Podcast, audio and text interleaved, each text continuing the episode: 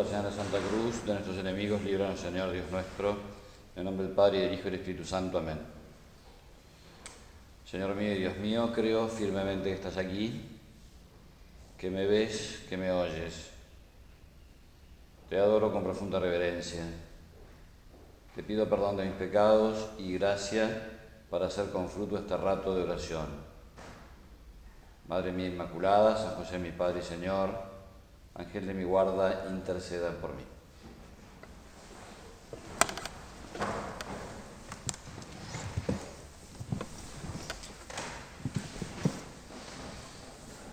Hace ya varios miércoles que el Santo Padre viene comentando la epístola a los Gálatas, de San Pablo a los Gálatas. y él cuenta cómo esa historia, todo lo que se narra en esa epístola tiene una gran actualidad, todo lo que pertenece, todo lo que está revelado por Dios, eh, tiene una actualidad continua, o sea, eh, las cosas que el Señor nos va diciendo y nos va contando no son solamente para aquellos momentos en los cuales se escribieron aquellos libros, sino que nosotros también podemos sacar de ahí mucha experiencia muchas enseñanzas y eh, Papa Francisco nos dice que precisamente es de mucha actualidad y a lo largo de estos días vamos a ir viendo, sacando como algunas conclusiones del, comentario eh, de esta epístola de San Pablo. Eh, ¿Quiénes eran los, los Gálatas? Galacia era una región eh, que estaba del Asia Menor, que corresponde a la actual, eh, a la zona de la actual eh, Ankara, que es la capital de Turquía. Y entonces San Pablo hizo tres viajes a lo largo de su, de su misión apostólica y él iba fundando, por los lugares donde él pasaba, iba fundando pequeñas comunidades de cristianos y a ellos, eh, bueno, les iba predicando el Evangelio y también los iba siguiendo. Él iba eh, tenía noticias, él en cada uno de esos lugares dejaba algunos, algunas personas que estaban ya más formadas para que presidieran esas comunidades y estaba continuamente en contacto con todos ellos. Bueno, este aquí que con los Gálatas tuvo un una muy especial relación.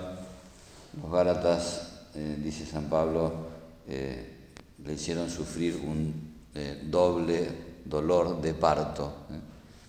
Insensatos Gálatas, dice, por quienes vuelvo a sufrir dolores de parto. Bueno, entonces, porque ellos se habían apartado, se estaban empezando a apartar de aquello que Pablo les había predicado. Bueno, entonces vamos a ir desarrollando, leyendo eh, la, epístola y haciendo algunos comentarios. Les recomiendo eh, el, en EUNSA, eh, hay, una colección de, los, evangelios hechos de los apóstoles y después las epístolas también, de todo el Nuevo Testamento, ¿no? Y, y son muy buenos los comentarios, yo me voy a enseñar bastante a los comentarios de este, de EUNSA, ¿no? Y aunque también, por supuesto, a las cosas que el Papa va diciendo.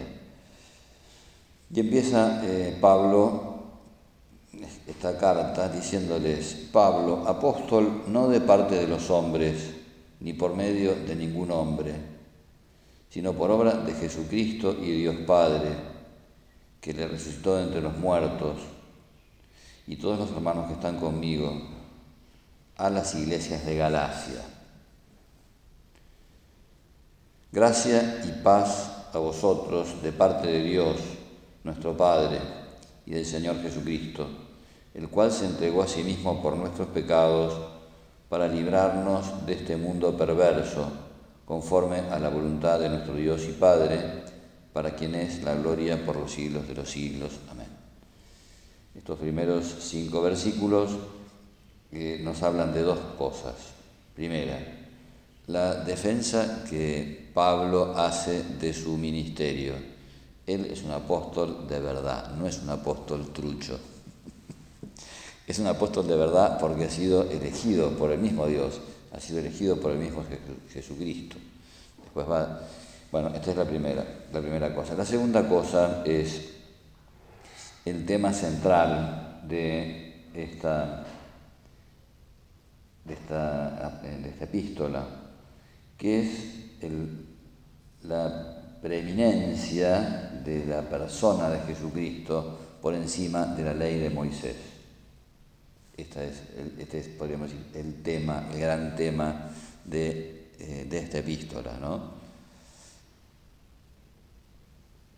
Y entonces algunas personas habían atacado la autoridad de, Pablo. ¿Por qué él sale a defender su autoridad? Sale a defender su autoridad porque su autoridad fue atacada.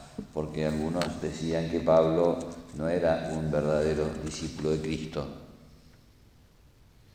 Bueno, entonces aquí va centrando eh, el tema de toda la, de toda la carta. ¿no? Me maravilla, sigue diciendo San Pablo, que hayáis abandonado tan pronto al que os llamó por la gracia de Cristo para seguir otro evangelio. Aunque no es que haya otro evangelio, sino que hay algunos que os perturban y quieren cambiar el evangelio de Cristo. Eh, durante eh, la ausencia de San Pablo habían llegado otras personas eh, que también se decían cristianos y que pretendían que eh, tenían que eh, los cristianos, los, nuevos convertidos, los que se habían convertido del paganismo al cristianismo, pretendían que esos tenían que cumplir con la ley de Moisés, que para salvarse tenían que cumplir con la ley de Moisés, y explícitamente con algo que era propio de los, judíos, que era la circuncisión. Y entonces acá lo que hace San Pablo es darse cuenta de que están cambiando el Evangelio, de que le están quitando al Evangelio eh, su novedad. Es decir, ¿qué es lo que hace que nosotros seamos salvos? ¿Quién es el Salvador? Jesús es el Salvador.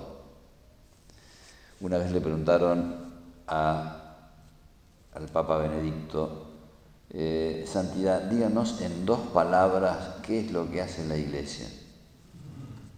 Dos palabras, fíjense, medio patotero, ¿no? O sea, eh, es como, como probándolo, ¿no? Como diciéndole, a ver, este, ¿usted eh, la tiene tan clara? Bueno, ¿qué dijo Benedicto? La iglesia salva. Punto. lo dijo con una sola palabra. ¿Qué es lo que hace la iglesia? Salva. Le sobró el 50% del hándicap que le había dado el otro, ¿no? vos me decís dos palabras, yo te lo explico en una. Salva. Eh, ¿Qué es lo que significa Jesús? Jesús significa Dios salva. Entonces, acá está el gran tema de la novedad cristiana. ¿Qué es lo que eh, ¿Qué, es lo propio del cristianismo? Lo propio del cristianismo es la persona de Jesucristo. Lo propio del cristianismo no es eh, una, podríamos decir, eh, una ascética impecable. Lo propio del cristianismo no es el cumplimiento eh, de estricto, la observancia estricta de, unas, de unos preceptos que se han ido entregando a lo largo de los siglos. ¿no? Digamos, eh, fundamentalmente, todo, todo se resume en la persona de Jesucristo. Por eso, eh, ¿qué es lo que ve, lo que ve San Pablo? Lo que San Pablo ve es que está, se está, podríamos decir, está peligrando, está en peligro el mismo mensaje cristiano, no algo accidental. Este es el primer error que se comete en, la historia del cristianismo. Y el primer error es eso, eh, olvidarse la, del fruto redentor de la vida, la muerte y la resurrección de Jesús. Y poner la salvación en, eh, en, algo distinto de. Entonces por eso, eh, ¿qué es lo que hace San Pablo? Lo que primero que hace San Pablo es, eh, yo no vengo a decirles una historia mía, no les vengo a contar este, algo que me pertenece a mí, les vengo a contar algo de lo que yo soy beneficiario, sí, algo que me pasó a mí, pero de lo cual, de lo cual yo no soy dueño, no soy yo dueño de, esta, eh, de esto que les estoy anunciando, yo soy el beneficiario. Entonces él cuenta su historia, al defender su apostolado cuenta lo que le pasó, ¿no? Os hago saber, hermanos, que el Evangelio que les anuncio no es algo humano.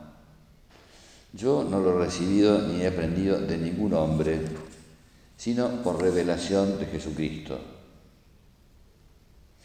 Habéis oído mi conducta anterior en el judaísmo, que perseguía con saña a la iglesia de Dios y la desolaba, y aventajaba en el judaísmo a muchos contemporáneos de mi raza siendo extremadamente celoso de las tradiciones de mis padres.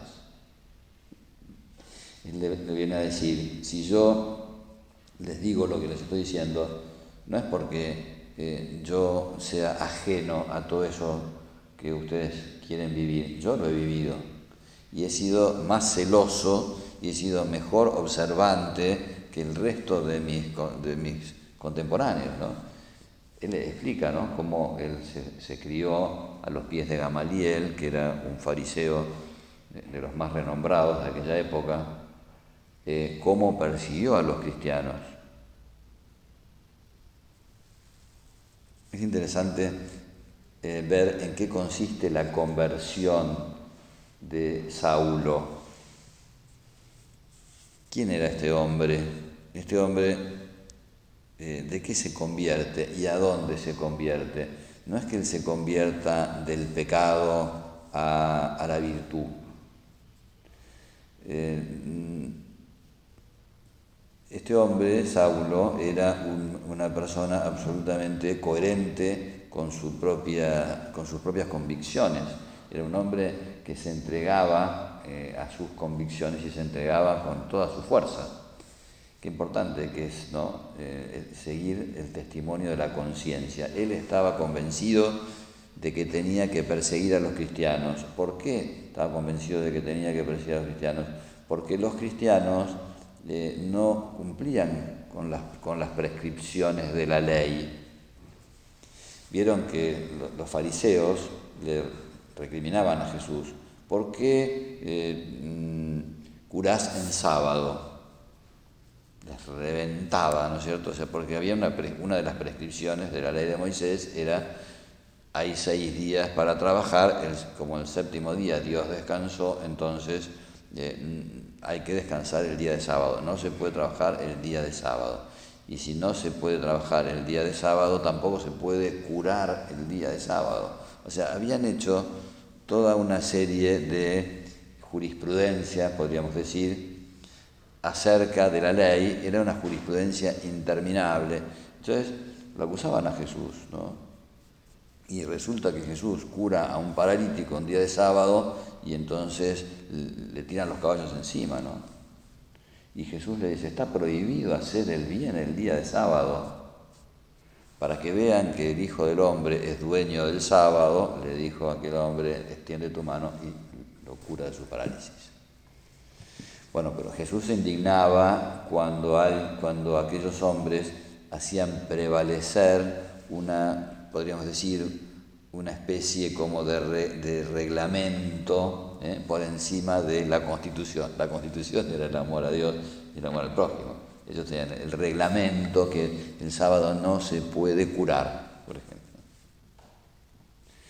Bueno, entonces, eh, y lo mismo le pasa a, a, ¿De qué se convierte Saulo y en qué se convierte? No de pecador a virtuoso, se convierte de perseguidor de los cristianos a ser un cristiano ferviente. ¿Por qué?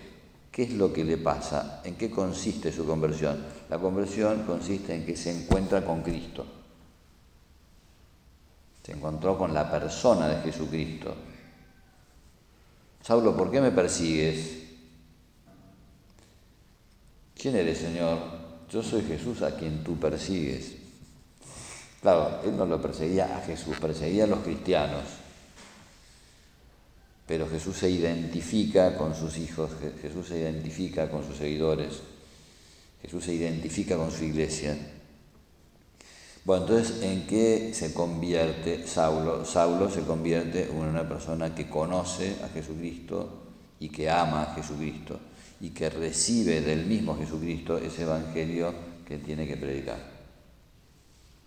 Por eso Saulo, ahora Pablo, es responsable de que aquellos a quienes él les ha anunciado el mensaje no cambien su mensaje. Él ya sabe a dónde se dirige todo eso, él vivió todo eso. Su misma conversión consiste precisamente en darse cuenta de que la salvación no viene de lavarse las manos antes de comer, la salvación no viene de, de, descansar el día de sábado, la salvación no viene de todos esos ritos exteriores, la salvación no viene de la circuncisión, la salvación nos viene de Cristo. Jesús significa Dios salva. Jesús es el que nos redime con su vida, con su pasión, con su muerte, con su resurrección. Ese es el mensaje cristiano. Y todo lo demás está en dependencia de eso. Todas las demás cosas que antes los judíos observaban y que estaban bien porque las había enseñado el Señor, porque era una preparación para la venida de Cristo. Todas las demás cosas que nosotros eh, después de la venida de Cristo, que la Iglesia ha ido, digamos, elaborando, o las maneras de hacer el bien que la Iglesia ha ido viendo, son cosas que vienen después de este conocimiento de Jesucristo, que son, podríamos decir, secundarias con respecto a la persona de Jesucristo. Eh, el Padre actual nos, eh, nos ha ido hablando de esa eh, preeminencia de Jesucristo sobre todas las demás eh, cosas que, podemos ir aprendiendo. Bueno, es, muy actual esto de, de la epístola a los Gálatas, porque, porque a lo largo de, los siglos eh, se han ido como sucediendo muchas cosas. Por ejemplo, hay muchas revelaciones particulares. Existe una revelación que es la revelación pública, la revelación que es para todo el mundo, que es la que acaba con San Juan, cuando se muere el último de los apóstoles. Bueno, y ahí queda, podríamos decir, como establecido lo que se llama el depósito, es decir, lo que Dios entrega, lo que Dios revela para todo el mundo y lo que constituye la esencia de nuestra fe. Después viene lo que llaman las revelaciones particulares o las revelaciones privadas, que tienen como finalidad ayudarnos a vivir algunas de las cosas que están reveladas públicamente por Dios, algunas de las cosas que pertenecen a la esencia de nuestra fe. Por ejemplo, qué sé las revelaciones de, eh, Jesucristo a, Santa Margarita María de la Coque sobre el Sagrado Corazón, o a, Santa Faustina Kowalska sobre la misericordia, o, bueno, qué sé yo, muchísimas eh, manifestaciones de la Virgen a lo largo de los siglos, o los milagros eucarísticos, es decir, son todas cosas que eh, sirven para volver a profundizar en, alguna, en algún aspecto, en algo específico de nuestra fe. Me gustó mucho la explicación que escuché sobre, sobre la Virgen de Guadalupe.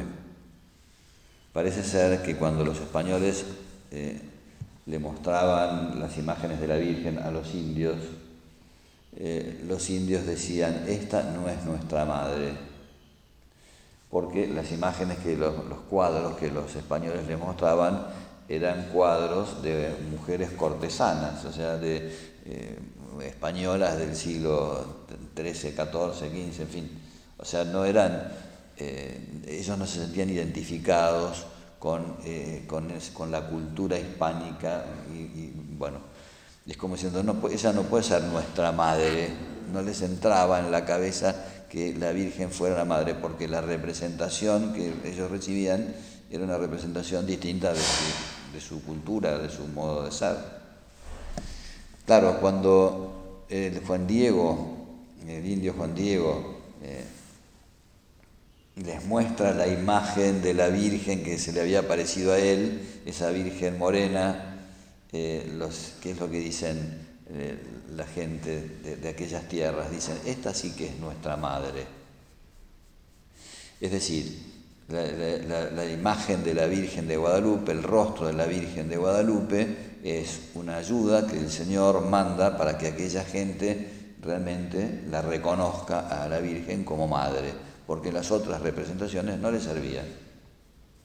Bueno, esto es una revelación particular, es decir, es una ayuda especial que Dios da a un grupo determinado de personas o en un determinado momento para que, para que se viva mejor eh, una, una devoción, una parte del contenido de la revelación pública. Pero bueno, nosotros no creemos en la Virgen de Guadalupe, nosotros creemos en la Virgen. Nosotros este, no creemos en el milagro, de, o podríamos decir, no es imprescindible creer en la aparición de la Virgen de Guadalupe, o no es imprescindible creer en, eh, en que este milagro eucarístico realmente sucedió, no, no ese es el objeto de nuestra fe. Por eso es importante, eh, fíjense qué actualidad que tiene todo esto, ¿no? Hay cosas que son buenas, hay cosas que son útiles, pero que no son propia y exclusivamente lo revelado por Jesucristo. Y entonces puede pasar que una persona que se convirtió porque estuvo en tal lugar concreto y determinado, entonces piense que lo que sucede en ese lugar, eso es lo que tenemos que creer los cristianos. Lo que estamos obligados, y te dicen, ah, vos no crees en eso porque no tenés fe momento mi fe va acerca de, la, Santa María, Madre de Dios, eh, Virgen, antes, durante, después del parto. No, mi fe no tiene por qué estar siguiendo todas las apariciones de la Virgen. No, vos crees en que en Garabandal, en La Salet, en... Mira, hay muchas cosas que pueden servir, pueden ser útiles los mensajes que nos dan, pero yo no estoy obligado a creer en esas cosas, en esas apariciones. Hay muchas espiritualidades que son eh, muy buenas, que nos que ayudan a determinadas mm, personas en determinados momentos a crecer. Hay muchas, eh, muchas espiritualidades a lo largo de la historia de la Iglesia. Bueno, ninguna de esas espiritualidades es eh, podríamos decir, lo que eh, hay que creer sí o sí para salvarse, ¿no? Hace unos años le hicieron un reportaje a don Álvaro y entonces, em, digamos que el, periodista insistía o hacía como hincapié en, en lo novedoso del espíritu del Opus Dei podríamos decir como que era em, casi como si fuera eh, como lo último, ¿no? como lo más este, eh, en la historia de la espiritualidad, ¿no? como, si fuera, como si fuera el nivel top en la historia de la espiritualidad. Y entonces don Álvaro le respondió una cosa estupenda. Dice, hay personas que pretenden, o en algunas oportunidades la gente puede, algunas personas pueden pretender que algo es mejor porque es lo más nuevo, entre comillas, ¿no? O, puede ser todo lo contrario. Hay, algunas personas pueden pretender que determinadas espiritualidades son mejores porque son más tradicionales. Y, es un error, porque eh, en, la historia de la espiritualidad y en la historia de, la salvación, lo top ya se ha dado. Lo top es Jesucristo. O sea, no hay nada que pueda eh, mejorar Puede ser una ayuda para determinadas personas, puede ser una ayuda, puede ser cada uno de nosotros ha recibido cosas buenas y ha recibido cosas maravillosas y está muy bueno que valore todas esas cosas buenas que ha recibido, pero eh, una cosa es una cosa y otra cosa es otra cosa. ¿eh? Es decir, em, nadie puede eh, hacer algo más de lo que hizo Jesucristo ni los que vinieron antes, eh, ni, Moisés con su ley, ni los que vienen ahora. Se me ocurre una broma, pero no. Es un juego de palabras, ¿no? Ni ellos con su ley, eh, ni vos con tu ley, ni yo con mi ley. es una pavada, Es decir, nadie puede hacer algo más que lo que hizo Jesucristo ni los que vinieron antes ni los que vinieron después. Es decir, cuando de alguna manera pretendemos que nuestras obras, o que las obras de la ley, o que, o que la espiritualidad novedosa este, vaya más arriba, o sustituya, o subrepticiamente, o deje de lado, podríamos decir, ¿no? A veces uno puede este, poner por encima del Evangelio algunas prácticas que para algunas personas son interesantes, son útiles, las ayudan, pero por ahí uno se olvida de cosas del Evangelio porque está acostumbrado a realizar esas otras prácticas que bueno, que en algún momento son útiles. Bueno, em, por eso, ¿qué es lo que hace San Pablo? San Pablo em, no, no pasa por alto este error. Él sabe que no se puede sustituir la persona de Jesucristo, sabe que no se puede sustituir la gracia de Jesucristo, Bueno, por eso empieza él defendiendo su apostolado, ¿no? Y entonces explica que como él recibió de Cristo todo eso, lo que hizo fue eh, hacer lo que Jesús le pidió, fue a verlo a Ananías, dice, y sin, sin subir a Jerusalén a ver a los apóstoles, me retiré a Arabia y de nuevo volví a Damasco. O sea, él hizo lo que Jesús le había ido diciendo. Después de tres años subí a Jerusalén para ver a Cefas. O sea, él tenía la certeza de que, em, de que había recibido el Evangelio de manos del propio Jesucristo. Después sube para hablar con Pedro, ¿no es cierto? Para, eh, para ver si, si, realmente estaba actuando si, como, como, como Dios quería, ¿no es cierto? Bueno, em,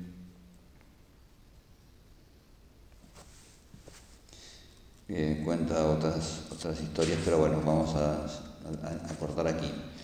Em, San Pablo defiende su, su apostolado no para defenderse a él mismo, no para eh, gloriarse, ¿no? No, eh, a todo lo contrario, él ha recibido de Cristo ese mensaje eh, y dice, ay de mí si yo no evangelizare. Es decir, yo no puedo transmitir una cosa distinta de lo que yo he recibido. Eh, lo que yo he recibido es, es este mensaje, y este es el mensaje cristiano. Y por tanto, eh, él que es el pastor tiene que advertirles, ¿no? insensatos Gálatas, ¿quién, los ha este, convencido. ¿Por qué se apartan ahora de esto? No se aparten de esto, porque esta es verdaderamente la novedad del cristiano. No existe otro evangelio, no existe otra noticia. La noticia es la persona de Jesucristo. El evangelio, que significa buena noticia, es esta, que el Hijo de Dios se ha encarnado, que el Hijo de Dios ha venido a vivir con nosotros, que el Hijo de Dios nos ha traído todo lo que Él ha vivido junto al Padre y junto al Espíritu Santo, que el Hijo de Dios ha caminado con nosotros, ha sufrido por nosotros, eh, fue condenado por nosotros, murió por amor a nosotros, resucitó y está sentado a la derecha del Padre. Este es el mensaje eh, importante, esta es la esencia de nuestra fe.